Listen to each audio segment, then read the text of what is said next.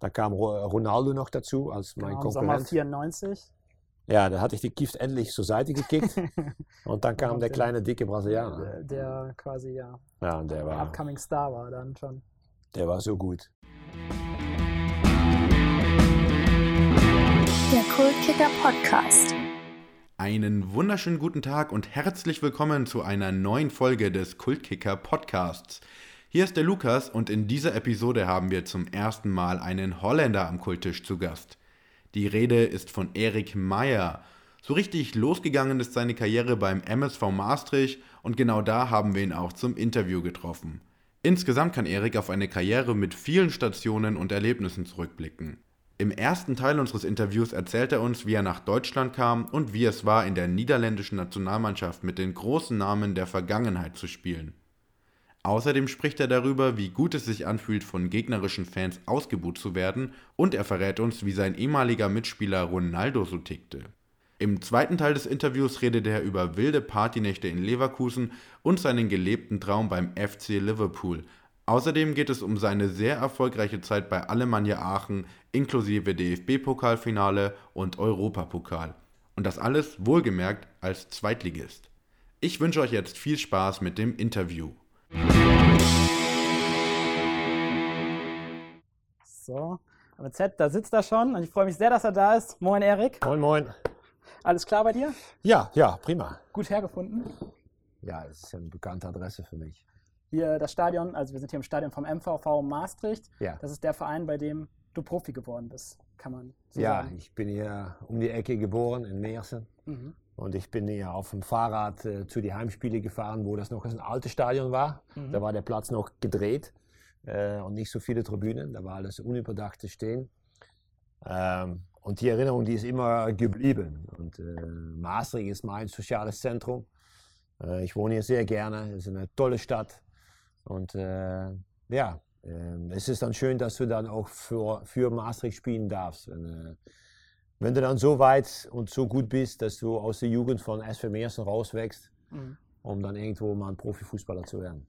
Ja, da würde ich eigentlich auch äh, gerne direkt einhaken, wenn wir jetzt hier schon ähm, das Thema Maastricht, Heimat haben. Also du kommst aus Meersen, hast ja, ja. gerade schon gesagt, es ist ein, eine kleine Stadt hier in der Nähe. Ja. Dort hast du, glaube ich, bis 15 Jahre alt, was hast du da gespielt? Ja. Wie war denn der Erik Meyer so als Jugendspieler? War da schon klar, ja, da wird mal ein Profi draus? Oder wie, wie war deine Jugendzeit so in Meersen? Eigentlich ist es atypisch, dass du bis 15 Jahre noch im, im Dorf eigentlich äh, rumkickst und nicht beim irgendein Leistungszentrum äh, schon aktiv bist. Ähm, ich hatte eine, mein Jugendtrainer war Bert van Marwijk. Mhm. Ähm, und der hat mich eigentlich gepusht. Der hat mich gedrückt und gesagt, Erik, du bist eigentlich zu gut. In Mersen war das In Mersen, ja. also in Bert van Marwijk hat äh, Ja, das war mein B-Jugendtrainer. Okay. Und der hat mich gefördert, hat gesagt, du musst mit, mit besseren Spielern trainieren und auch spielen. Also du musst nach MVV Maastricht wechseln eigentlich, um das Niveau zu steigern, um mal zu gucken, wie weit du kommen kannst. Äh, mein Vater war ein guter Fußballer, aber auf Amateurniveau. Ähm, ähm, weil wir zu Hause eine Metzgerei hatten, musste er sich entscheiden für die Metzgerei. Und der hat es mir vollkommen gegönnt, dass ich die gleichen Chancen eigentlich bekommen habe, aber dann musste ich mich entscheiden zwischen Metzgerei und, äh, und Fußball. Und äh, haben mich dann entschieden, äh, es zu versuchen. Mal gucken, wie weit komme ich mit Fußball. Und als du dann hier in Maastricht warst, also das war ja damals äh, natürlich auch schon ein Profiverein, der in, ja. der, der in, der, ersten Liga gespielt hat, ja. hast du da dann irgendwie so einen Moment gehabt, wo du gemerkt hast, okay, ja, ich kann Profi werden? Gab es da ein bestimmtes Ereignis oder ist das dann so in dieser Zeit gewachsen, sag ich mal? Ja, es ist so gewachsen. Ich war eigentlich auch bis zur B-Jugend relativ klein. Mhm. Ich habe links, das kann man sich gar nicht mehr vorstellen. links, au links außen gespielt. Äh, bin dann in der Metzgerei auch durch die Arbeit da etwas kräftiger geworden bin dann innerhalb von einem Jahr 12 äh, bis 15 Zentimeter gewachsen und bin dann auch Stürmer geworden. Mhm. Und äh, ich habe immer schon Tore gemacht, aber es gab einen besseren Stürmer. Äh, der hat im Zentrum gespielt und ich auf links. Mhm. Und ich, äh, ja, wir sind dann beide aus Meersen raus. Äh, ich zu MVV Maastricht, er zu Roda Kerkrade gegangen.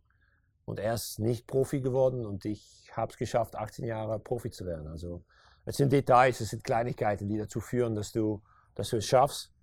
Ähm, neben deiner Qualität, die in, in die Beine steckt, denke ich, dass, dass dieser Faktor Kopf oder äh, etwas mehr machen als ein anderer, äh, nochmal tiefer auf die, in, in die Materie reingehen, dass das den Unterschied machen kann. Also du warst dann hier, das war ja ungefähr dann so ähm, B-A-Jugendalter, sag ja. ich mal, wo du hier in Maastricht ja. warst. Allerdings hast du dein Profidebüt nicht für Maastricht gegeben, glaube ich, sondern für Fortuna Sittard, wenn ich das ja. richtig im Kopf habe. Aber stimmt. auch in der ersten Liga in Holland, also in der ja. Eredivisie, gegen Feyenoord Rotterdam. Ja. Kannst du dich noch daran erinnern, wo ähm, der Trainer dir gesagt hat, ja, du wirst heute dein Profidebüt geben, was das für ein Moment ja, für dich war? Ja, ich, ich habe da in die, in, die, in, die, in die Jugend auch gespielt, in der A-Jugend und äh, beide Stürmer waren verletzt und es gab einen Trainerwechsel. Mhm. Und äh, der, mein Jugendtrainer wurde äh, Trainer der ersten Mannschaft und hat mich gleich hochgezogen und gleich im ersten Spiel habe ich dann gespielt, von Anfang an gegen Feyenoord Rotterdam. Und das, ja, das war natürlich ein Traum. Äh, das wünsche ich als Mannequin aus Meersen, ja. dass du mal in so ein Stadion auflaufen darfst. Und äh, ja, das war dann gegen Feyenoord. Das ist ein unvergesslicher Moment. Und dann hast du nur einmal die Möglichkeit, einen Eindruck zu hinterlassen. Und das äh, anscheinend war das dann so. Ja, und wie geht man dann in so ein Spiel rein? Das habe ich mich tatsächlich schon öfters gefragt. Wenn man dann A-Jugendlicher ist, denkt man sich dann, dann, wenn man die Chance bekommt, okay, in diesem Spiel, ich will unbedingt auffallen oder ich will keinen Fehler machen. Wie, wie hast, bist du so in dieses ah, Spiel reingegangen? Was ich mich erinnern kann, äh, ist, ist, dass ich enorm viel Energie hatte, enorm nervös war, mhm. äh, weil es etwas Neues ist. Und, äh, aber ich habe das Gefühl, ich habe einen guten Eindruck hinterlassen durch jemanden, der sehr fleißig war, der sehr unterwegs war ähm, ich hatte keine Angst, Fehler zu machen, weil ich habe nur gedacht, pff, ich bin jetzt hier und ich mache mein Bestes draus. Und äh, ich bin sowieso nicht jemand, der in negative Sachen denkt. Mein Glas ist halb voll und nicht halb leer. Um das auch nochmal zeitlich einzuordnen, das war dann im Jahr 1988, glaube ja, ich. Das war warst dann, du dann schon da? Nee, da war ich noch nicht da tatsächlich. Ja, also. Und ich gelte in meinem Studiengang schon als einer der Älteren. Aber nein, da war ich tatsächlich noch nicht da. Und ähm, ja, 1988 dann das Profidebüt. Ja. Ähm, hätte dann ja auch so der Start sein können für eine Profikarriere, die sofort funktioniert. Aber so, so war es in dem Sinne ja bei dir nicht. Du hattest Nein. dann zwei, zwei Jahre, die, die sehr anstrengend waren, sag ich mal, für einen jungen Spieler. Ja, ich bin dann als A-Jugendliche in die zweite Mannschaft, eigentlich wieder in die normale zweite Mannschaft reingegangen. Ähm, habe da meine Spiele gemacht, ähm, ab und zu auch mal beim Training der ersten Mannschaft dabei. Aber du hast eigentlich wieder einen Schritt zurück gemacht, weil du hast schon mal geguckt, wie es ist, um im Stadion zu sein. Mhm. Und dann musst du einen Schritt zurück machen. Ähm, ich habe mich dann wieder rangekämpft, bin wieder bei der, beim Kader der ersten Mannschaft rangekommen, habe wieder meine Spiele gemacht. Ja, und dann möchtest du auch einen Vertrag gewinnen mhm. oder einen Vertrag bekommen. Ich habe allerdings bei meinen Eltern in der Metzgerei gearbeitet ähm, habe da schon meinen Lohn verdient und mhm. wollte das gleiche Lohn eigentlich auch als Profifußballspieler bekommen. Mhm. Und das war, äh, war nicht logisch. Ähm, viel niedriger Betrag äh, äh, bekommen und äh, ja, dann hat mein Vater gefragt, äh, damit sind wir nicht zufrieden. Was muss der Junge kosten? Und äh, dann hat der Verein gesagt 200.000. Und dann hat mein Vater gesagt, dann ist er jetzt verkauft, dann geht er jetzt zu einem anderen Verein. Weil wir wussten, dass FC Antwerp mhm. äh, der Verein war, der diesen Betrag auf den Tisch legen würde für mich. Und dann bin ich gewechselt zur FC Antwerpen als 19-Jährige. Äh, eine schöne große Stadt Antwerpen, mhm. wo es sehr burgundisch ist, äh, wo sehr viele Kneipen sind, sehr viele Studentinnen. ähm, Und was hast du dann so gemacht da in dieser Stadt? Ja, ich war viel unterwegs, aber ich habe nicht gelebt als ein Profi. Okay. Und äh, nach drei, vier Monaten ähm, habe ich dann eigentlich einen Wake-up-Call bekommen und gedacht, hör mal, du bist jetzt Profi, du hast einen Profivertrag, aber du lebst total nicht wie ein Profi. Du bist immer unterwegs und äh, das geht nicht gut. Und äh, dann hat es Klick gemacht und dann bin ich über ein kleinerer Verein Eindhoven, wo ich ausgeliehen wurde, äh, zurückgekommen hier in, in, in, dieses Stadion, weil hier ein Trainer war, Seth Vergroßen, der mich geglaubt hat. Und der hat mir dann die Chance gegeben, mich zu präsentieren äh, auf das allerhöchste Niveau in den Niederlanden als der Stürmer von Maastricht. Genau, also in diesen zwei Jahren, die du dann nach dieser schwierigen Zeit, du warst dann auch nochmal ein Jahr in Sittard, ja. wo das auch schon deutlich besser lief. Du hast da, glaube ich, 25 Spiele gemacht in der ja. Ehrendivisie, von 1990 bis 1991, aber dann von 91 bis 93 warst du dann nochmal hier in Maastricht als Profi. Ja, ja und da hat es dann, da hat's, hat's dann Klick, also es hat sowieso vorher schon Klick gemacht, aber da hat es dann auch einfach, hast du ordentlich geknipst. Ja, wir haben eine, eine gute Mannschaft mit sehr vielen Jungs aus der Region. Mhm. Äh, wir sprechen hier ein, ein Dialekt, das Limburgische Dialekt. Und das war äh, die Sprache in der Kabine. Alles, was von Amsterdam, Rotterdam oder Umgebung kam, musste sich an uns anpassen. Ähm, ja, wir waren zusammen stark. Einzeln waren wir nicht so gut, aber zusammen waren wir sehr stark. haben sehr gute Leistungen gebracht in die, in die höchste Liga. Im Jahr vorher ist Maastricht gerade nicht abgestiegen. Und äh, es wurden ein paar neue Spieler rangeholt. Äh, Hans Fisser war eine Nummer 10, der hinter mir gespielt hat. Und mit ihm haben mich sehr gut verstanden. Ähm, ja, und wir hatten eine tolle Saison. Ich habe gleich im ersten Jahr 14, 14 Mal getroffen. Wir sind äh, Siebter geworden in der Liga, was für Maastricht eigentlich unglaublich war mit so einem kleinen Etat. Ähm, und ich wurde nominiert für äh, die U21 der Niederlande. Ja, und das war für mich auch so ein Moment, wo ich gedacht habe, aha, jetzt bin ich auf dem richtigen Weg. Jetzt langsam komme ich äh, auf ein Niveau an, ähm, wo ich ernst genommen werde. Äh, weil Maastricht liegt ja ganz am Ende der Niederlande, so mehr oder weniger. Ähm, ja, und äh, ja, dann, dann spielst du mit, mit Overmars, mit Van der Sar, äh, mit Van Hooydonk, mit Cocu. Ähm, ja, das, das war schon, äh, das war schon das, so ein, so ein Signal, wo ich gedacht mhm. habe, okay, wenn ich jetzt noch einen draufhaue und noch mal ein bisschen mehr Gas gebe, dann äh, vielleicht kann noch was entstehen. Und im zweiten Jahr bei Maastricht lief es dann noch viel besser, auch ja. mit der ganzen Mannschaft. Äh, da durfte ich 20 Mal treffen, äh, weil die Jungs um mich herum auch äh, die meisten Bälle auf mich gespielt haben. Ja, und ich wurde nominiert für die Nationalmannschaft. Genau, das war, glaube ich, im Frühjahr ähm, 1993 dann, ähm, Spiel gegen San Marino, WM-Qualifikation. Ja. Ihr habt das Spiel 6-0 gewonnen. Ich glaube, du hast auch von Anfang an gespielt. Ja. Äh, unter ja. Dick Advokat. Unter Dick Advokat. Äh, würde mich, also Dick Advokat hat ja so ein bisschen, glaube ich, auch den Ruf als äh, so ein bisschen so ein Generaltrainer, also jetzt ja. äh, nicht der unkomplizierteste Zeitgeselle, sage ich mal. Kannst du dich noch daran erinnern, wie er dich, hat er dich angerufen? Ja, oder? ja er hat angerufen. Äh, ich war vorher schon einmal nachnominiert worden mhm. ähm, äh, in der Türkei. Da mhm. hat äh, ein gewisser Marco van Basten sich verletzt. Und ich wurde nachnominiert, was ich schon lustig fand, dass äh, Erik Meyer für Marco van Basten nachnominiert wird. Aber gut, das war schon, äh, schon eine, eine, coole Nummer. Auf jeden Fall. Und äh, ja, das war eine tolle Nationalmannschaft mit Van Basten, Rijkaard, Gullit, die Kuhlmann-Brüder, Van Aale, Van Tichelen, all die Jungs, die in 88 Europameister geworden sind.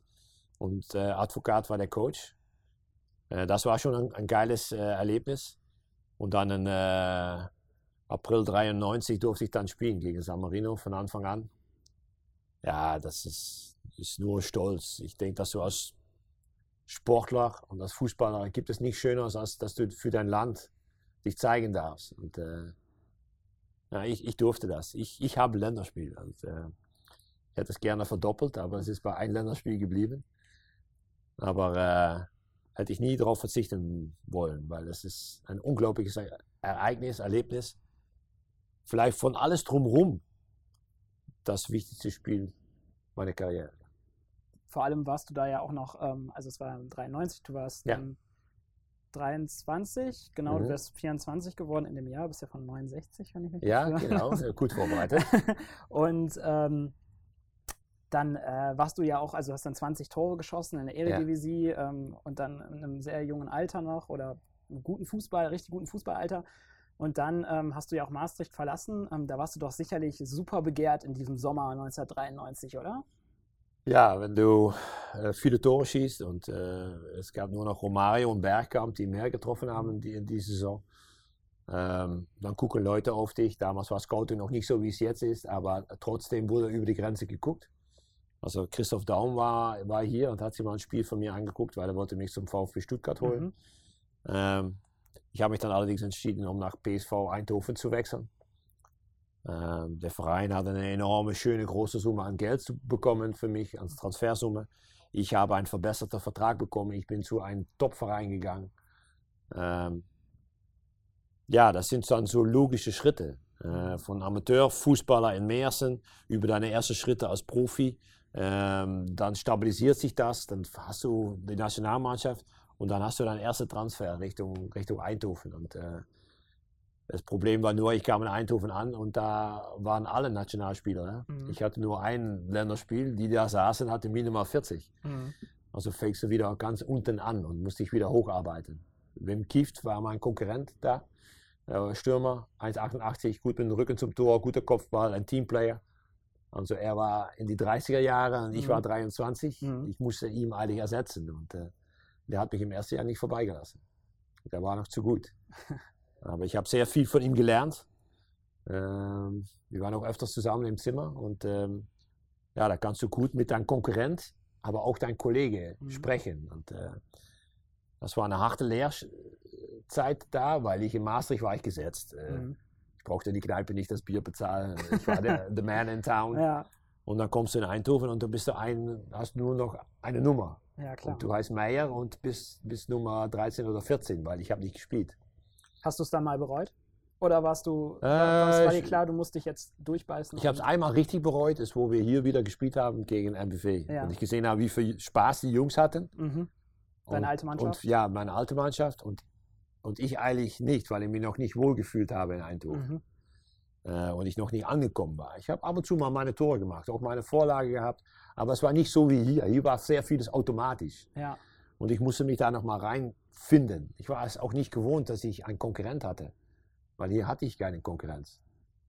Und das musste ich alles lernen. Und äh, deshalb war die Stufe Eindhoven eine sehr wichtige. Äh, da kam Ronaldo noch dazu als mein genau, Konkurrent. Sommer 94. Ja, da hatte ich die Gift endlich zur Seite gekickt. und dann kam der kleine, dicke Brasilianer. Der, der quasi, ja. Ja, und der war. Upcoming Star war dann schon. Der war so gut. Ja. ja, also das würde mich halt auch interessieren. 94 war ja auch noch am Anfang seiner Karriere. Ja. Er war, glaube ich, schon im Kader 94. Er war Weltmeister, als er ja. kam. Ähm, aber trotzdem ging es ja nachher nochmal ja, richtig bergauf bei ihm. Aber hast du da schon gemerkt, okay, also sieht man das dann sofort, dass da. Der hat 33 Tore in seiner ersten Saison mit 17 Jahren. Das ja. sagt eigentlich alles. Ja, das sagt schon recht viel. Ja. also, Luc, Luc Niels, der belgische Nationalspieler, hat dann hinter ihm gespielt, also mhm. Nummer 10 und er vorne und die haben zwei, die haben so gut harmoniert. Und wie war das so menschlich? Und ich war dann, ich war dann der ideale zwölfte Mann. Ja. Was natürlich eine, Entschuldigung mein Deutsch, eine Scheißposition ist. Ja. Und die meisten Spiele fangen dann an und du sitzt ganz nah am Trainer. Und das ist nicht die beste Position, wenn das Spiel angepfiffen wird. Und wie, gern nochmal kurz zu Ronaldo, wie, wie war das? Also er war ja dann 17 Jahre alt, Brasilianer. Mhm. Wie habt ihr euch mit dem, wie habt ihr den aufgenommen in der Mannschaft? Wie konntet ihr euch mit dem verständigen? Oh, hat das, er sich auch direkt wohlgefühlt? Ja, ja, ja, ja. Er war sehr flexibel. Er, er hat sehr schnell die holländische Sprache gelernt. Mhm. Äh, fand ich sehr auf, äh, auffällig. Und das war auch jemand, der äh, fröhlich war, der offen war, der äh, auch gerne für den Flachs da war. Also ja, war ich sehr, ich war sehr beeindruckt, wie er das alles gemacht hat, weil du bist doch als ganz junger Bursche ja. von anderer Seite der Welt hierher gekommen. Er hat seine ganze Familie mitgenommen, die haben in einem Apartment gewohnt, mitten in der Stadt, nicht so weit von wo ich gewohnt habe. Mhm. Also das Respekt und äh, untereinander war, es ist und war riesig. Und äh, ich hatte auch sehr viel Respekt für ihn, auch wo er nur 17 Jahre alt war. Mhm. Das hat nichts mit Älter zu tun. Und, äh, er war einfach gut. Der war auch einfach besser. Mhm. Und dann musst du für dich selber entscheiden, bleibe ich hier? Bleibe ich hier als für den Trainer, für Advokat, der damals Trainer war bei genau. Eindhoven, der ja. ideale zwölfte Mann? Oder suche ich mein Heil irgendwo anders? Und dann habe ich die beste Entscheidung meines Lebens getroffen, durch nach Deutschland zu wechseln. Genau, 1995 war es dann nämlich soweit. Dann kam quasi Erik Meyer, der jetzt in Deutschland auch noch sehr bekannt ist als Sky-Experte, aber auch als Fußballer. Ähm, und ähm, ging dann nach Deutschland 1995 zu Bayer Oerding damals noch, ja. damals noch in der ersten Liga. Hattest du irgendwie, ist so ein doofes Klischee eigentlich, aber hattest du irgendwelche Hemmungen, als Holländer nach Deutschland zu gehen? Hat Nein, das für überhaupt, dich diese überhaupt nicht. Rolle irgendwie Gedanken daran gehabt? Nein, so? überhaupt nicht, weil ich bin so nah an die deutsche Grenze aufgewachsen. Mhm. Hast du kind. Deutsch gesprochen schon? Ja. Okay. Als Kind hatten wir zwei holländische Sender und vier deutsche. Also äh, okay. wir haben mehr deutsches Fernsehen geguckt als holländisches. Ähm, nein, ich, Hemmungen überhaupt nicht. Äh, ich bin einmal rübergefahren beim Ligaspiel in die, Vor in die Saison davor, weil Jan Heinze, mein Kumpel äh, aus Eindhovener Zeit, genau. war schon in Uerdingen. Äh, und der hat mir gesagt, Erik, das könnte gut zu dir passen. Die Bundesliga, der Enthusiasmus, der Art und Weise, wie die Leute sind. Ähm, und der hat mir eigentlich gesagt, äh, komm mal gucken. Und dann bin ich gucken gegangen und ich war eigentlich, äh, ich war begeistert, wie Leute mit einem Trikot, mit einem Schal um äh, ins Stadion gehen und echt für den Club da sind. Und mhm. da wusste ich natürlich noch nicht, dass Oerlingen nur klein ist gegenüber all die anderen großen Vereinen, die es noch gibt in Deutschland. Aber mhm. das hat schon Eindruck gemacht. Und du hast ja dann auch durchaus dort Eindruck gemacht. Also es lief für die Mannschaft, kann man auch sagen, äh, sportlich nicht so gut. Ihr seid, äh, seid 18. geworden, seid ja. dann abgestiegen, aber du konntest dich super ähm, präsentieren. Du hast ja. elf Tore geschossen, glaube ja. ich, direkt. Und ähm, ja. Aber, aber, das war auch mein Ziel. Ich, ich bin gewechselt von großen Club BSW ja. Eindhoven nach Uerdingen, um mich im Schaufenster zu spielen, mhm. um Spiele zu machen, um fit zu sein, um Aufmerksamkeit zu bekommen. Und das habe ich gemacht. Äh, äh, die Chance bekommen ist eins, aber dann musst du es auch noch tun. Und äh, ja, dann habe ich meine elf Tore gemacht. Da habe ich meine zwölf Vorlagen gehabt in dieser Saison. Und zufällig gab es dann in die Winterpause das Bosman-Arrest, mhm. Wo ich durch jeden Spieler, der, dessen Vertrag ausläuft, äh, ablösefrei äh, den Verein wechseln konnte. Und äh, ja, dann, dann hatte ich dreierlei Auswahl. Schalke. Schalke. Gespräch gehabt mit Assauer, mit äh, dicke Zigarre an die Grenze in Venlo. Bilderbuch tatsächlich. Ähm, Willy Lemke, äh, Werder Bremen. Ja. Das war ein relativ kurzes Gespräch. Ich glaube nicht, dass das irgendwie funktioniert hat oder gefunkt hat. Okay. Und ich hatte mit äh, Friedhelm Funkel schon mal vorher gesprochen über Bayer Leverkusen. Und er hatte mich geraten, dorthin zu wechseln, weil er das Gefühl hat, dass da wieder was Neues aufgebaut wird. Und äh, ja, Friedhelm hat eigentlich äh, hat recht gehabt. Dazu habe ich noch zwei Fragen zu der Zeit in Oerding. Und zwar, ähm, äh, du hast dort als Stürmer zehn gelbe Karten bekommen. Das finde ich, schon, ich, find ich schon auffällig, muss ich sagen. Ja. Und äh, ja, wie, äh, was du so motiviert, warst du übermotiviert oder wie sind diese zehn gelbe Karten? Ja, wir Niederländer sind etwas äh, mündiger. Mündiger? Wir, wir diskutieren gerne, auch mit Schiedsrichter. Und äh, ja, die Saison lief natürlich nicht gut. Ja. Und dann hast du natürlich auch mal Frustsachen dabei. Ähm, ich hatte eine große Fresse, oder das habe ich wahrscheinlich jetzt noch immer. Jetzt denke ich allerdings öfters etwas länger nach. Und da habe ich manchmal Sachen rausgeworfen, die, äh, nicht, die unnötig waren. Vor allen Dingen auch Richtung Schiedsrichter oder Linienrichter okay. oder Entscheidungen. Und, mhm. Aber ich, Fußball ist auch enorm viel. Auf Deutschland oder auf Holländisch? Beides. äh, aber ich finde, Fußball ist auch Emotion. Okay. Ja, und das, das, ich lebe von Emotionen. Ich, ich musste auch mal spielen in Stadien, wo nichts los war. Mhm das sind keine schönen Spiele. Ich, ich liebe es, wenn, wenn Hektik ist, wenn viel los ist, wenn viel um mich rum ist, wenn alle Leute dich hassen. Ich wollte gerade sagen, magst du das auch, wenn. Dann, äh, dann bin ich, dann, bin, dann war ich gut. Wenn die gegnerischen Fans pfeifen, hat ja, dich das angespornt? Das, ja, das fand ich fantastisch. Das kann ich mir tatsächlich überhaupt nicht vorstellen, dass das man das als schön sowas von geil. Findet. Echt? Ja. Weil man weiß ja, die warten nur auf einen Fehler. Ja, genau, aber wenn du ihnen dann das zeigen kannst oder also, machst dann ein Tor. Diesen Stich ins Herz. Wow, das ist herrlich. Ja. Ähm, also das hast du ja dann in ja, Jeder braucht so eine ja, andere Motivation. Klar. Also ich finde das nur, ich denke mir nur, ich, ich wär, mich würde es eher unsicher machen, weißt du? Wenn ich merken würde, okay, jetzt sind hier alle gegen mich und alle warten nur darauf, dass ich mhm. was, äh, was falsch mache. Ja. Das würde mich. Ja, es würde nur nicht funkeln, wenn ich andere Sachen machen würde, als ich normalerweise mache. Mhm. Aber ich wusste genau, was meine Stärken sind, aber auch, wo meine Beschränkungen liegen. Mhm. Und die habe ich dann ein bisschen zur Seite gelassen oder nicht so viel, aber ich habe mich dann gestützt durch meine Sache, die ich gut kann. Mhm. Was war denn so deine größte Stärke als Fußballer? Was würdest du denn sagen? Was war so, was hat der Stürmer Erik Meyer dann? Ich denke, dass ich sehr schnell mich anpassen konnte an die Situation. Äh, großer Verteidiger, kleiner Verteidiger, äh, wie spielen wir, wie stark sind wir. Ähm, ich kam nach Leverkusen und ich kam aus Oerdingen als der Stoßstürmer vorne. Ich kam nach Leverkusen und da war Ulf Kirsten. Mhm. Dann kannst du auch sagen, ich will den Stoßstürmer sein, aber Ulf war der König in Leverkusen. Also dann muss ich mich ein bisschen anpassen. Und weil ich mich angepasst habe, äh, habe ich gespielt, bin ich nochmal einen Schritt besser geworden und Ulf Kirsten ist auch nochmal einen Schritt besser geworden. Also für die Mannschaft war es dann nochmal besser.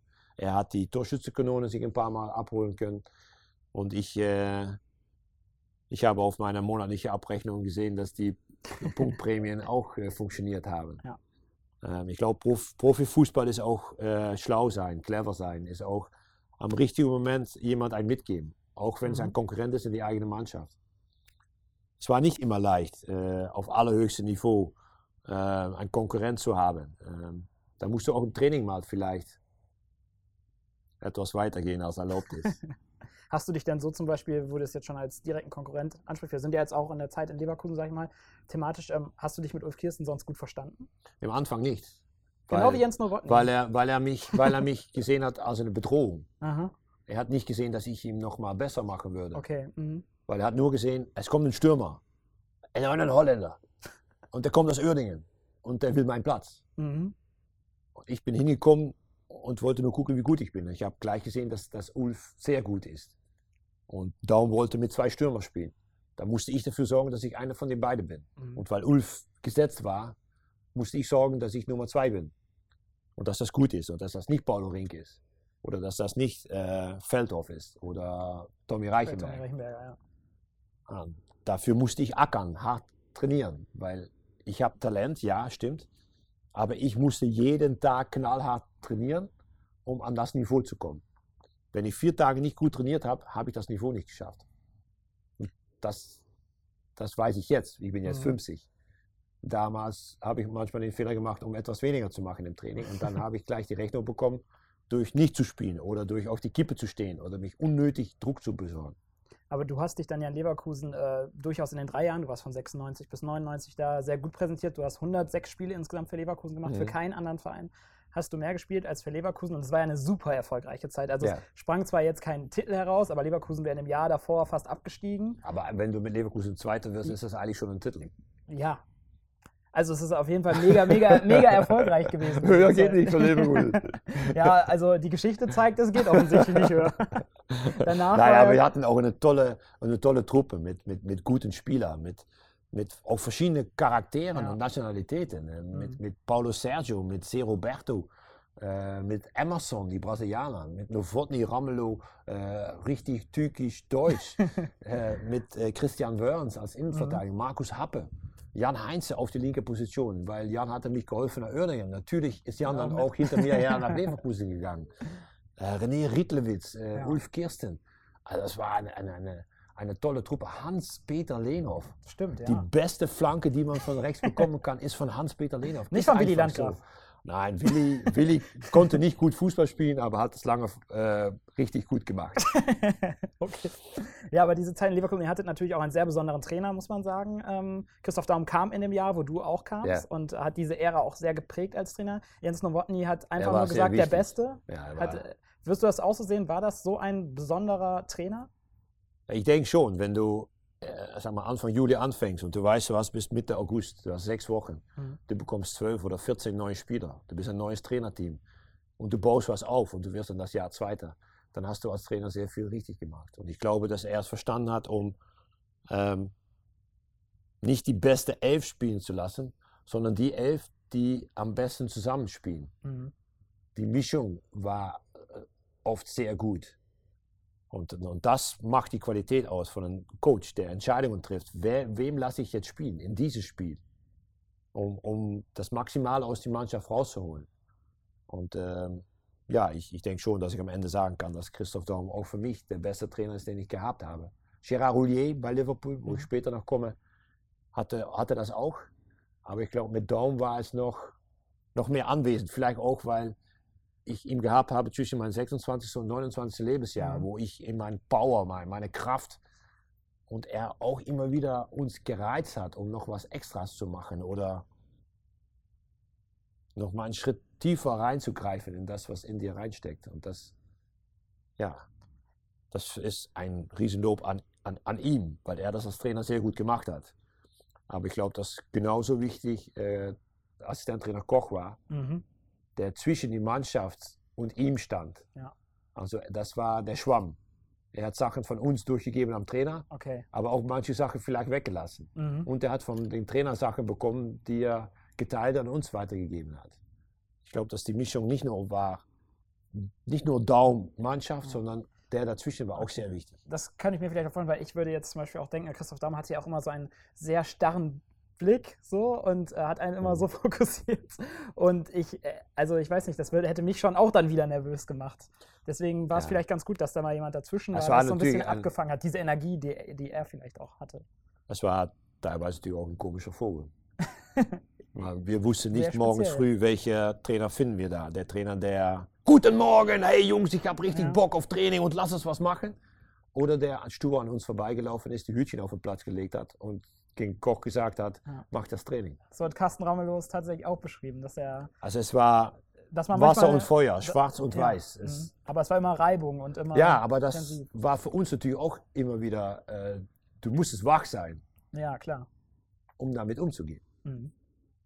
Aber neben der Trainergeschichte hat uns Jens Nowotny verraten, würde ich jetzt gerne wissen, ob das auch so stimmt, Aha. dass ihr in dieser Zeit ähm, 96, 97, dass ihr da so eine gute Truppe wart, dass ihr da mhm. jede Woche euch eigentlich getroffen habt. Weil er hat es Party genannt. Was, was lief denn da so ab neben dem Platz?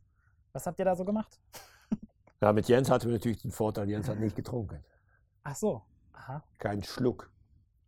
Und Leverkusen ist nett, aber da gehst du nicht weg. Mhm. Was habt ihr dann gemacht? Ja, dann haben wir das Auto von Jens und Fortney genommen und sind nach Köln gefahren. Aber fast mit, einer, mit der ganzen Mannschaft? Oder? Öfters mit der ganzen Mannschaft oder haben uns nach dem, nach dem Spiel, ich erinnere mich an ein Auswärtsspiel in Gladbach, 8 zu 2 gewonnen. Einfach bei, bei Tommy Reichenberger mal in die Wohnung getroffen. Jeder hat was mitgenommen. Da sind die Pizzas, die Kisten Bier und was, äh, was stärkeres gut für äh, Adam Maticek. Ja, der Torwart. Der hat sich dann was, äh, was, was Polnisches mitgenommen und äh, dann haben wir uns mal einen Abend so zusammengesetzt. Und das, das schweißt natürlich auch. Und wir wissen auch, dass Alkohol oder Pommes oder andere Sachen nicht immer gut sind. Aber ich glaube, nach einem 8-2-Sieg kannst du das nicht wegstecken oder weglassen. Oh ja, man, mu man, muss ja auch feiern. Ich, ich, mein Leben ist so, knallhart arbeiten, knallhart feiern. Okay, ja. Aber dann nicht feiern alleine, sondern zusammen. Weil feiern alleine ist langweilig. Ja, ist langweilig. Und äh, also ihr wart ja, das soll jetzt auch nicht in so eine äh, ähm, Richtung gehen, dass ihr da irgendwie so eine, so eine Sauftruppe wart. Ihr, sicher, ihr wart ja super, super erfolgreich. Also ja, habt ihr ja. ja wirklich die, die, Bundesliga extrem aufgerollt in diesen drei Jahren. Ja. Und ähm, du hattest da, hast schon angesprochen, du hast da ganz viele tolle Mitspieler. Kannst du irgendeinen herausheben, wo du sagst, jo, das war der in Leverkusen, der mich am nachhaltigsten beeindruckt hat? Ja, ist, ich, ich denke, weil wir über das Gesamtkonstrukt sprechen, mhm denke ich nicht, dass ich da eine rausheben soll. Ja. Weil die Mannschaft war so stark, mhm. weil wir uns alle so sehr gut ergänzt haben. Es wäre nicht gut, wenn ich jetzt hier Roberto sagen würde oder Ulf Kirsten mhm. oder Jens Novotny, weil dann das würde nicht gut sein für die, für die anderen Jungs mhm. in, in, in die Mannschaft. Sogar die Jungs, die nicht immer gespielt haben, die haben uns immer Feuer gegeben, äh, so, sodass wir wussten, oh, wenn ich ein bisschen lasse, dann, äh, dann steht der Nächste auf dem Platz und mhm. dann spiele ich nicht. Also du brauchst alle. Also was in Leverkusen drei Jahre, er hatte eine super Mannschaft, ihr wart sehr erfolgreich, ja. du, du, persönlich warst auch sehr, sehr erfolgreich und dann ähm, ging diese Zeit aber 1999 vorbei, weil dann ein ganz besonderer Club für dich auf einmal Interesse ja. an dir hatte. Was war das für ein Gefühl, als auf einmal der FC Liverpool gesagt hat, ja, Erik, komm zu uns? Es war sowieso für mich nicht leicht. Äh, ich hatte mit Rainer Kalmund, dem Manager bei Leverkusen, ein Gespräch über äh, eine Verlängerung vom Vertrag. Ähm, das hat eigentlich gestimmt. Normalerweise mhm. musst du da bleiben. Äh, das Einzige, was noch gefehlt hat, ist, um Meister zu werden. Ja. Äh, die Mannschaft hat gestimmt, das Stadion war immer voll. Ähm, ich habe mich sehr wohl gefühlt, es war sehr familiär. Ähm, es war keine Werkstruppe. Ich glaube, dass wir das Image mit verändert haben. Mhm. Dass wir aus dieser ja, Mannschaft etwas gemacht habe, was für alle zum Anfassen nah war. Ähm, aber dann hat Gerard Villiers angerufen, Manager von Liverpool, und gefragt, uh, do you want to play for Liverpool FC? Ja, da brauchte ich nicht so lange nachdenken. Hast du direkt zugesagt am Telefon, als er dich angerufen hat? Das wollte ich schon, aber wir mussten ja noch ein bisschen über andere Sachen sprechen. so, okay. Nein, aber ich bin von Kind an äh, Liverpool-Fan. In meiner mhm. Jugend äh, gab es nicht so viele englische Spiele. Äh, einmal im Jahr gab es englische Fußball. Das war FA Cup Final. Der war live auf holländische Fernsehen. Und für mein Gefühl war immer eine Mannschaft in Rot und Weiß im Finale und die hieß Liverpool FC.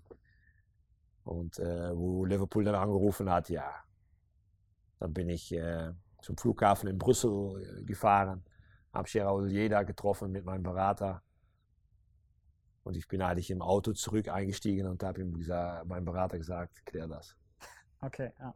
Also das Herz war dann eigentlich schon, ja, schon in Liverpool und hat sich entschieden. Das ist, glaube ich, auch nicht so schwierig. Ähm, die Art und Weise, wie ich gespielt habe, ich hatte einen sehr mhm. guten Kopfball. Ich äh, war aggressiv, äh, ich äh, war ein Kämpfertyp. Hm, ich habe eine gute Basistechnik äh, äh, gehabt, aber ich war nicht der Brasilianer unter die, unter die Fußballspieler. Äh, eine gute Spielmentalität. Ich habe gedacht, ich passe genau dahin. Mhm. Robbie Fowler, Michael Owen und Emil Heskey. waren auch in Liverpool. Und ich war ein etwas anderer Typ. Das waren kleinere und ich war ein bisschen groß gewachsener. Und ja, ich hab, äh, bin dahin gewechselt äh, mit der Überzeugung, das wird ein schwerer Konkurrenzkampf, aber give it a go. Ich mhm. wollte wissen, wie weit kann ich kommen, wo liegt meine Decke. Mhm. Leverkusen kannte ich. Mhm. Und ich wollte und einfach ja für mich, das war schon sehr weit oben. Ja. Ich wollte wissen, wie weit kann ich noch kommen. Und nach ein Jahr Liverpool, wo ich doch relativ viel gespielt habe, weil mhm. Owen und äh, Fowler viel verletzt waren, äh, bin ich im zweiten Jahr eigentlich zu weit von der ersten Mannschaft weggekommen. Mhm. Und, ähm, da wusste ich eigentlich, äh, meine Konkurrenten sind besser. Und das musst du dann für dich selber zugeben können, mhm. dass das so ist. Und äh, ich musste dann einen Schritt, äh, Schritt zurückgehen. Ich hätte da bleiben können, weil jeden Monat wurde ein schöner Betrag überwiesen und hatte einen schönen äh, Dreijahresvertrag. Aber ich wollte nicht Fußball sitzen, ich wollte mhm. Fußball spielen. Nochmal die Zeit in Liverpool, bevor du dann danach zum äh, HSV gewechselt bist, ähm, nochmal zurück in die Bundesliga für zweieinhalb Jahre. Bei Liverpool, ähm, als du das erste Mal dann zum Beispiel in der Anfield Road eingelaufen bist, also mhm. hattest du dann zum Beispiel, viele Spieler sagen, sie haben wirklich Gänsehaut. Hattest du auch Gänsehaut, als ja. du da gespielt hast? Ist es so, so heftig auch von der ja. Stimmung her? Samstagnachmittag, Leeds United. Ja, erst einmal in die Stammelf. Auflaufen. Hast du auch dann dieses Schild? Gehst, dieses Schild gehst, gehst, die Treppe runter. Ich habe nicht drauf geschlagen. Ah, okay. Gehst die Treppe runter, guckst nach rechts, da ist der Cup. Mhm. Und das You Never Walk Alone klingt. Und ich bin 1,89. Ich habe mich 2,10 Meter zehn gefühlt auf dem Platz. Ja. Und äh, I'm gonna kick some asses, habe ich gedacht. Und äh, ja, wir haben das Spiel auch, auch gewonnen, 3-2. Ähm, ja, das, da, dafür, davor hast du all die Trainingseinheiten gemacht. Mhm. Davor bist du als 15-Jährige nicht auf die Party gegangen. Äh, wo all deine Freunde hingegangen sind, sondern bist zu Hause geblieben. Mhm. Dafür. Und ja, es hat sich dann ja dann auch ausgezahlt. Ähm, du hast im ersten Jahr 20 Spiele gemacht für Liverpool, mhm. danach wurde es ein bisschen weniger und dann ja. hast du ja auch ähm, den Weg dann nach Hamburg gefunden. Da warst ja. du dann zweieinhalb Jahre. Ähm, warst da auch ein ganz wichtiger Spieler für den HSV. Unter anderem warst du da ganz wichtig. Ähm, 2002 war es, glaube ich, ähm, das Derby am Millantor. Mhm. Aber in Hamburg bei uns im Stadion, meinst du das? Nein, ich meine das. Oder war das doch in Hamburg? War es bei euch im Stadion? Das ich denke, das ist bei uns im okay, Stadion. Okay, dann war es doch bei euch im Stadion. Ich meine natürlich das Spiel im Stadion. das 4 zu 0 gegen, äh, gegen St. Pauli. Ja. Da hast du einen Doppelpack äh, geschnürt. Das war wahrscheinlich auch ein ziemlich geiles Gefühl, oder? Wenn du ja, ja, gerade äh, so jemand warst, der Stimmung so aufgesogen ja, hat. Ja, und in so einer Stadt, ich, ich, ich liebe Derbys. Äh, mhm. Liverpool, Everton, Glasgow, Celtic. Äh, früher war es noch 1860 gegen Bayern München, da ist es weit auseinandergegangen. ähm, aber jetzt auch wieder äh, Hertha Union. Mhm. Da, dafür lebt eine Stadt. Das mhm. ist Emotion pur. Das ist schon die ganze Woche oder 14 Tage vorher. Da brödelt das schon, da wird links und rechts was geschossen aufeinander mhm. und, und dann ist das Spiel. Und ganze Familie sind da im Stadion, wo die Tochter äh, St. Pauli ist und der Vater ist HSV und ja, dafür, das, das ist doch wie, das, das ist doch Fußball. Und, dann, ja, dann, und wenn Fall. du dann auch noch ein guter Tag erwischt und du als Stürmer machst du deine Tore, mhm. ja, dann wirst du solche Tage nicht so schnell äh, vergessen. Die zweieinhalb Jahre ähm, in Hamburg, ähm, die waren zum Beispiel auch mit der Mannschaft dann, die letzte Saison war sehr erfolgreich, ihr seid, glaube ich, Vierter geworden. Das mhm. war dann diese Zeit mit Bernardo Romeo, glaube ich, mit Barbares. Medimada, Barbares, Medimada Vikia, also auch so Namen, wo die HSV-Fans sich heute denken, oh mein Gott, was war das für eine schöne Zeit. Ja. Ähm, und seid dann ja auch Vierter geworden. Mhm. Ähm, dann warst du 33. Das ja. ist auch so eine Sache, wo man, also als ich über dich recherchiert habe, habe ich mir gedacht, da muss er sich doch denken, ich hatte jetzt in Hamburg nochmal eine echt gute Zeit, ich bin jetzt 33. Ich gehe jetzt mal davon aus, du hast auch genug Geld verdient. Du hast gerade gesagt, du hast in Liverpool einen schönen Vertrag. Ja, braucht sich keine Sorge machen. Genau. Und dann ruft Alemannia Aachen an, die in der zweiten Liga spielen. Na, eigentlich ist es anders. Ist es anders? Es wurde Strich gezogen in Hamburg. Mhm. Alles über 30 musste weg. Ach so, okay. Und ich war über 30. Also ah. mein Haltbarkeitsdatum war überschritten. Ja. Und äh, alles über 30 musste halt weg. Äh, nein, ich war einer von denen. Nicht schlimm, aber äh, dann, ich wollte nicht weg aus Hamburg. Wir mhm. haben es fantastisch gehabt. Wir haben gerne da gewohnt. Eine geile Stadt. Auch für meine Frau herrlich zum, zum, Klar, zum Leben. Eine wunderschöne Stadt. Äh, Theater, Musical, äh, auch mal Reeperbahn, wenn du was verrückt machen möchtest. Oder Sport, es gab Eishockey, Handball auf allerhöchstes Niveau. Ja. Ähm, jeder wollte zu Besuch in Hamburg kommen. ja, und dann, dann musste dann ich entscheiden, was, was, was mache ich? Äh, bleibe ich jetzt hier in der Nähe? Und Jörg Schmatke war Manager in mhm. Aachen.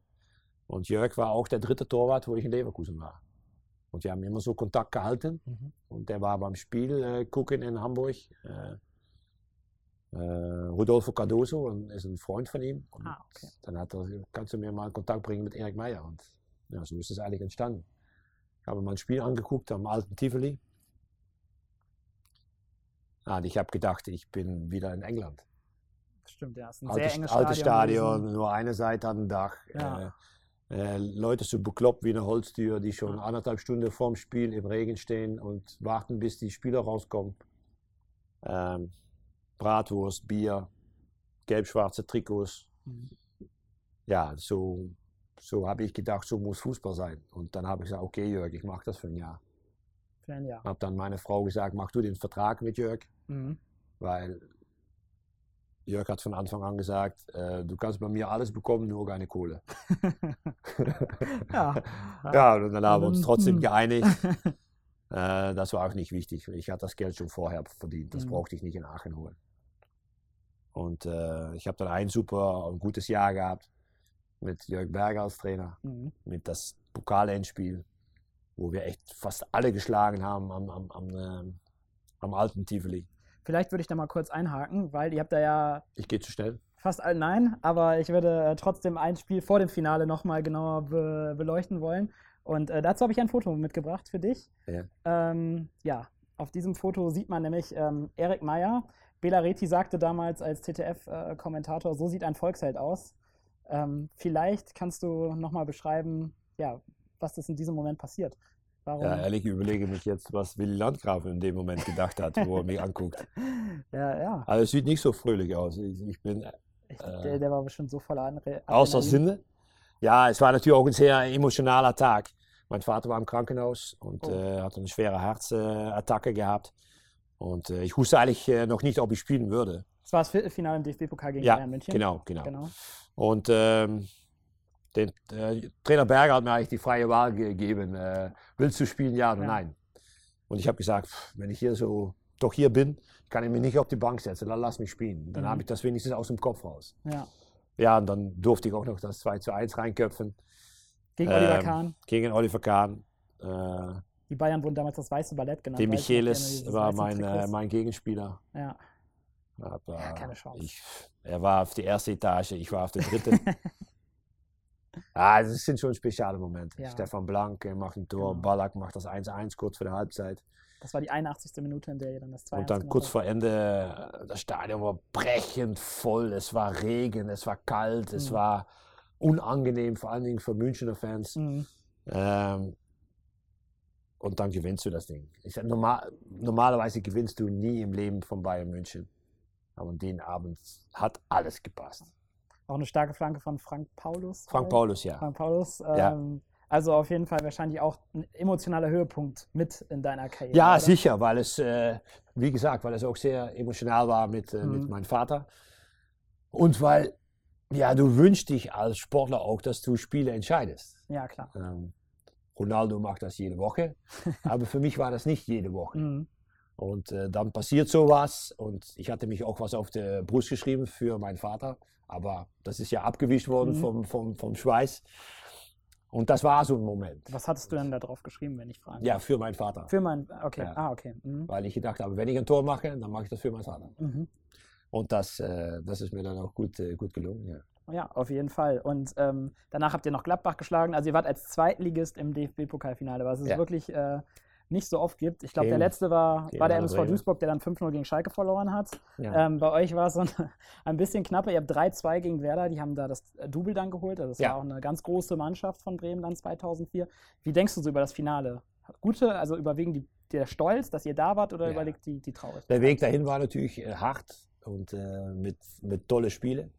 Und dann gehst du nach Berlin, bist schon ein paar Tage vorher da, äh, machst Trainingslager, was wir normalerweise in der Aachen nie gemacht haben. Mhm. Äh, sind dann darüber gefahren und du kommst ins Stadion rein zum Warmmachen und da sitzen 25.000 gelb-schwarze Idioten. Liebe Grüße an die Aachen-Fans. Ja, und die, die, feuern, die, die feuern dich an und feiern und für den war es schon ein Fest, dass sie in Berlin waren. Ja, klar. Und nebenbei gab es dann das Spiel. Mhm. Und wir sind eigentlich auch relativ locker in das Spiel gegangen. Ich glaube, dass, ähm, ja, dass wir dadurch auch gut gespielt haben. Mhm. Und wir bekommen eine blöde rote Karte. Ja. Ähm, dadurch hat uns der Schiedsrichter eigentlich den letzten Kraftpakt genommen. Mhm. Weil da dann gegen zehn Mann, äh, gegen, Entschuldigung, mit zehn gegen elf hast du keine Chance. Und dann hat, glaube ich, Borowski ja, Borowski. das 3 zu 1 gemacht. Genau, ja. Und da wussten wir schon, ja, okay, aber wir spielen weiter, wir spielen weiter. Stefan Blank hat für uns getroffen. Und wir haben trotzdem bis zur letzten Minute Gas gegeben. Und ich durfte dann noch in die 90. 3 zu 2 schießen. Ah, das war schon das Maximale, was wir rausholen konnten. Und deshalb waren wir nachher auch nicht enttäuscht. Wollte gerade fragen, was habt ihr denn abends gemacht? Habt Nein, wir waren nicht enttäuscht. Wir haben gefeiert. Gefeiert. Bis geht nicht mehr. Ja? Bis kein Bier mehr da war. bis der Wein alle war. Echt. Wir haben gefeiert, bis ging nicht mehr. Direkt nach dem Spiel, mit die ganze Fankurve gefeiert. Mhm. Weil wir wussten, wir haben alles gemacht, alles gegeben dafür. Aber der Gegner war etwas besser. Die hatten ja. Ailton, Miku. Miku. Puh, das war schon Qualität. Ja, auf jeden Fall.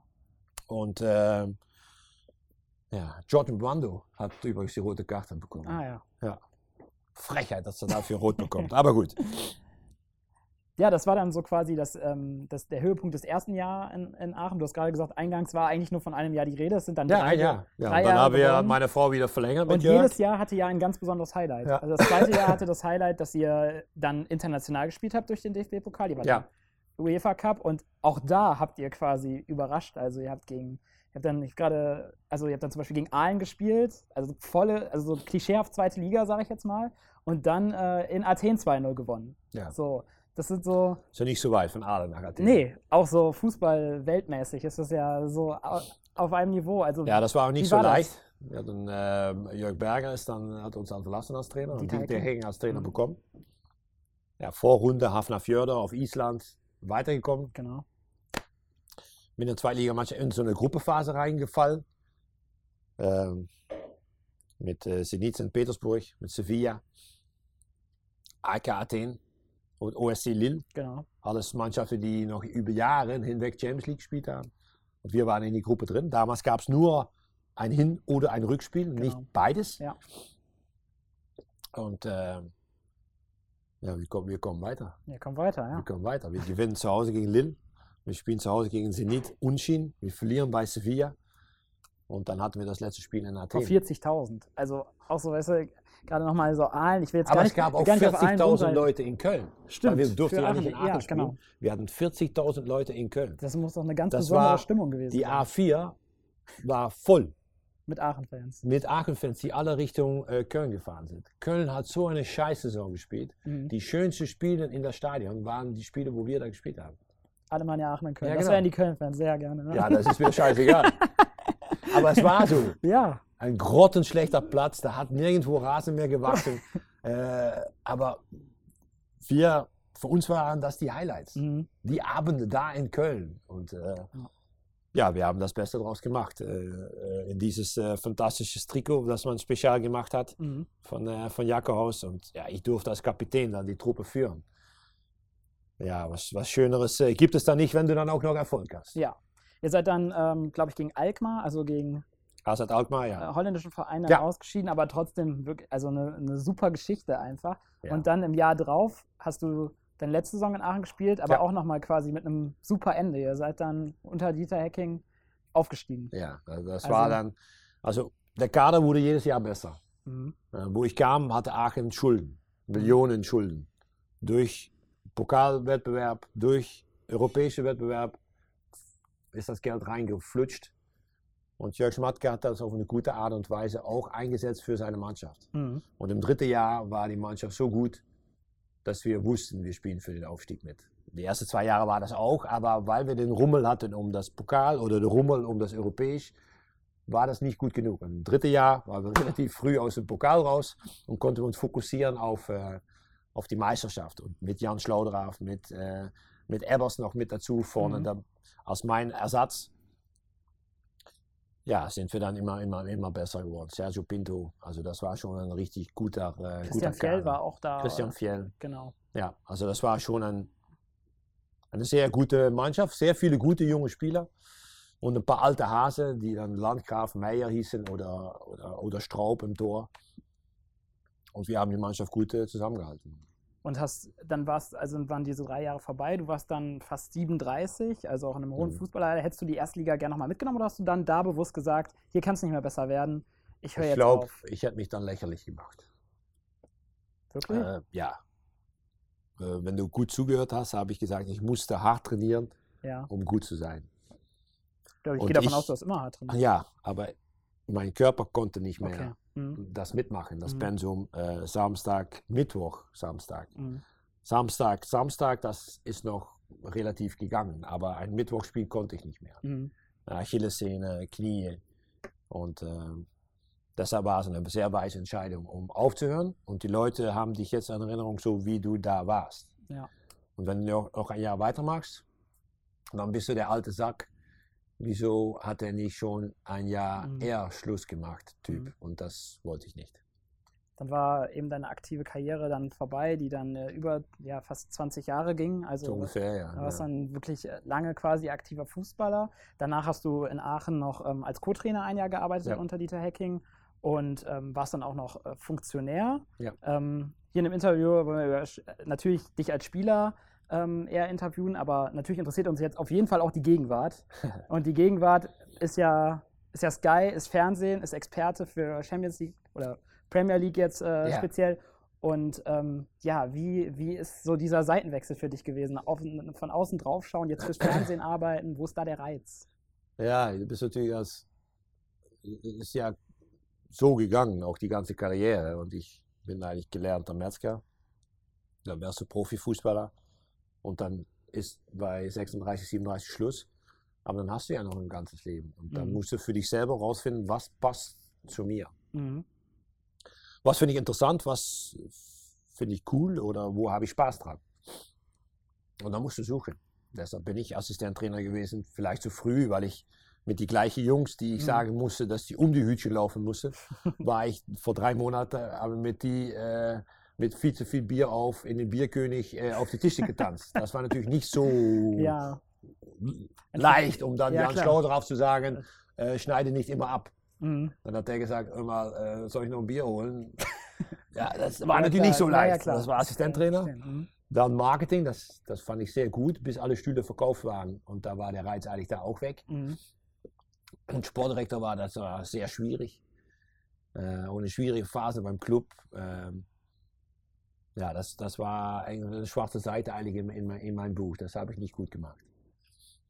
Ähm, und dann plötzlich habe ich ein Spiel analysiert, äh, Dänemark-Holland in Kharkov, mhm. für das ZDF.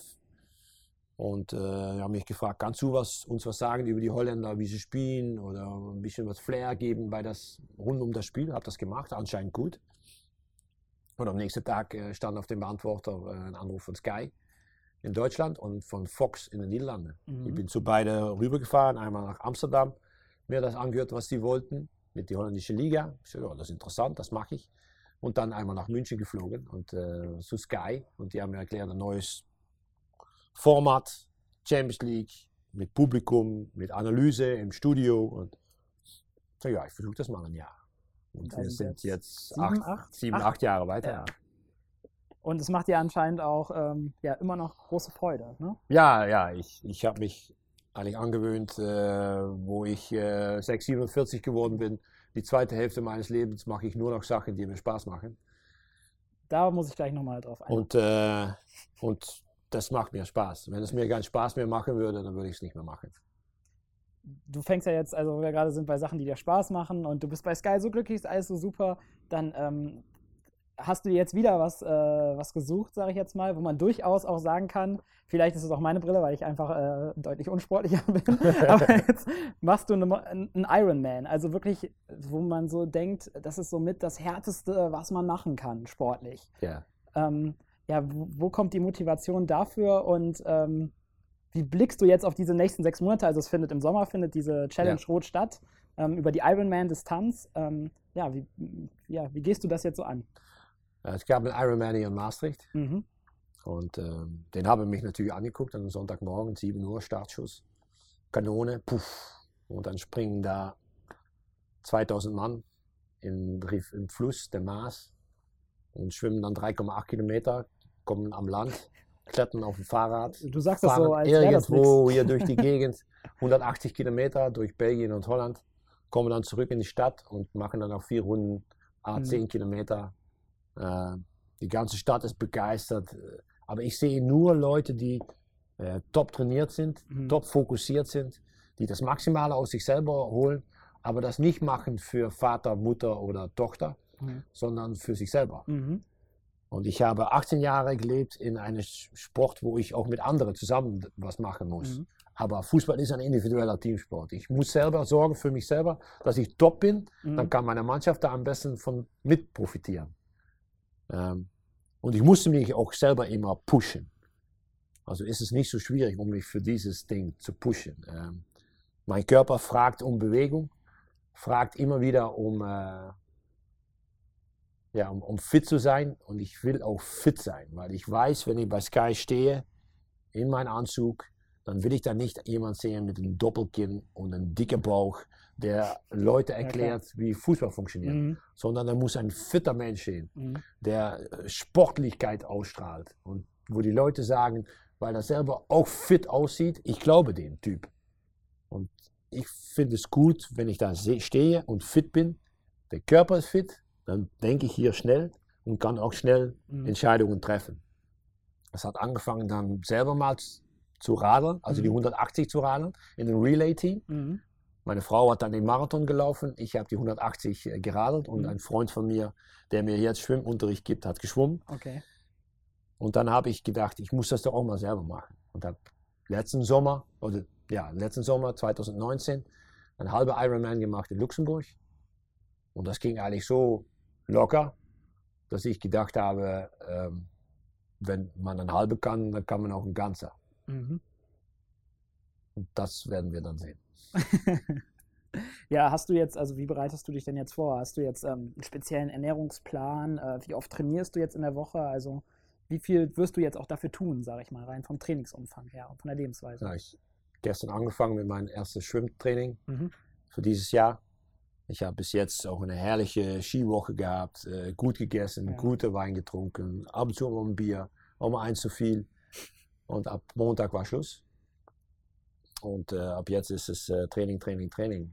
Ähm, fängt an mit 12, 13 Stunden die Woche und wird dann gehen Richtung 25 Stunden die Woche Training. Und 5. Januar, 5. Juli. Wir drücken dir auf jeden Fall. Äh, da ist nicht viel Zeit zwischen. Also werde ich äh, das Beste geben, was, ja. was in mir steckt. Und dann schauen wir mal, wie, wie weit wir kommen. Und äh, die Zeit ist mir nicht wichtig. Okay. Für mich ist wichtig, dass ich äh, gut ins Ziel komme. Mhm. Und vor allen Dingen, dass die Veranstalter, wenn ich ins Ziel bin, mich ein richtig frisches, kaltes Bier geben. Wir drücken dir auf jeden Fall die Daumen. Sky wird das auch begleiten. Ähm, unter dem Titel, glaube ich, Erik sieht rot. Ja. Ähm, werden die immer wieder mit der Kamera vorbeischauen. Ich, wir werden uns auch das, äh, gespannt anschauen und drücken dir auf jeden Fall an dieser Stelle schon mal alle Dankeschön. Daumen dafür. Und ähm, was mich noch, ähm, zum Abschluss noch eine Frage. Du wirst es wahrscheinlich verneinen, glaube ich, aber ähm, du hast mal in einem Interview gesagt, du würdest alles für deinen Heimatverein tun. Und jetzt ist es so, dass der SV Meersen im Abstiegskampf steckt, in der fünften Liga in Holland, in der Hauptklasse B. Ja. Ähm, und am 19.01. ein Spiel hat gegen Ambacht, ähm, um an den äh, Konkurrenten Mörs Boys und äh, Wichen zum Beispiel noch vorbeizukommen. Was wäre denn jetzt, wenn die sagen würden, Erik, ein Spiel, kannst du uns helfen? Würdest du das machen oder nicht? Nein, weil ich habe ein anderes Ziel und das heißt äh, Rot. Okay. Ich äh, steige erstmal nicht in die Fußballschuhe. Tja, also dann muss Mersen selber sorgen, dass sie das äh, schaffen. Und ich habe die Überzeugung, dass, äh, dass sie das schaffen. Gehst du noch manchmal gucken bei Mersen? Nein, oder? muss okay. ich gestehen, dass ich äh, schon längere Zeit äh, nicht mehr da gewesen bin. Ich würde lügen und das mache ich nicht gern. Ja, das ist doch eigentlich ein schönes Schlusswort für das Interview. Ich bedanke mich sehr für die Zeit und bitte, für das bitte. Gespräch, dass du uns so einen schönen Einblick gegeben hast. Das war das große Interview mit Erik bei uns. Mehr zu ihm und allen anderen Kultkickern findet ihr auf www.kultkicker.com und natürlich auf unseren Social Media Kanälen bei Facebook, Instagram, YouTube und TikTok. Zum Schluss gibt es jetzt noch unsere Schnellfragerunde mit Erik zwischen dem Pfosten. Ich verabschiede mich, bis zum nächsten Mal. Ciao. Dag Erik. Hallo. Anzug oder Trainingsanzug? Äh, Anzug. Fahrrad oder Fitnessstudio? Fahrrad. Ist TV-Experte eigentlich dein Traumjob? Äh, ja, ich habe immer gerne gequatscht über Fußball. Und äh, jetzt darf ich das äh, im Fernsehen machen und ich bekomme oder was bezahlt. Was wolltest du als kleiner Junge werden? Äh, Metzger. Wie beschreibst du den Fußballer Erik Meyer? Ähm, fleißig, jemand, der sich sehr schnell anpassen kann an Situationen und der vor allen Dingen ein Teamplayer war. Wer war dein bester Mitspieler? Äh, Steven Gerrard. Dein tollstes Tor? Hm, Kopfball 2 zu 1, Alemannia Aachen, Bayern München. Dein schönster Sieg? Äh, 5 zu 0 mit MVV Maastricht gegen Fortuna Sittard.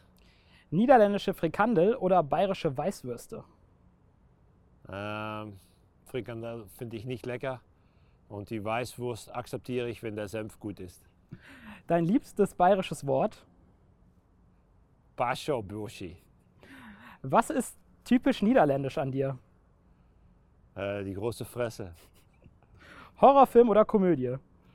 Äh, Komödie, sehr. Dein Lieblingsfilm? Äh, das hat doch etwas mit Schrecken zu tun. Seven oder auf Deutsch wahrscheinlich Sieben. Hast du eigentlich New Kids gesehen? On the Block? Nee, die niederländische Comedy-Serie. Ja, das meine ich. Ach so. Okay. Ja, schade. Äh, New Kids, äh, teilweise. Aber es ist nicht so mein Humor. Vor jedem Champions League-Abend mache ich folgendes. Äh, bereite mich sehr gut vor, sodass ich in die Sendung ähm, locker sein kann, darf, bin. Bundesliga oder Premier League?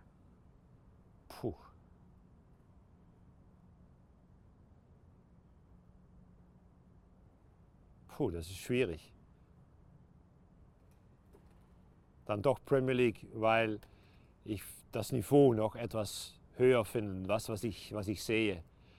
Aber Bundesliga ist Begeisterung pur. Anfield Road oder Aachener Tivoli? Anfield Road, ich, ist mein Traum gewesen, da zu spielen. Und äh, verdammt, ich habe es geschafft. Wer wird Europameister? Wir. Facebook oder Instagram? Ähm, ich bin 50 plus, also müsste ich sagen Facebook. Ich habe aber vor zwei Monaten angefangen mit Instagram. Erik Meyer Official, by the way. Wer ist eigentlich dein Lieblingsmusiker? Äh, mein Lieblingsmusiker ist eine Band, U2. Bedankt, Erik. Alsjeblieft.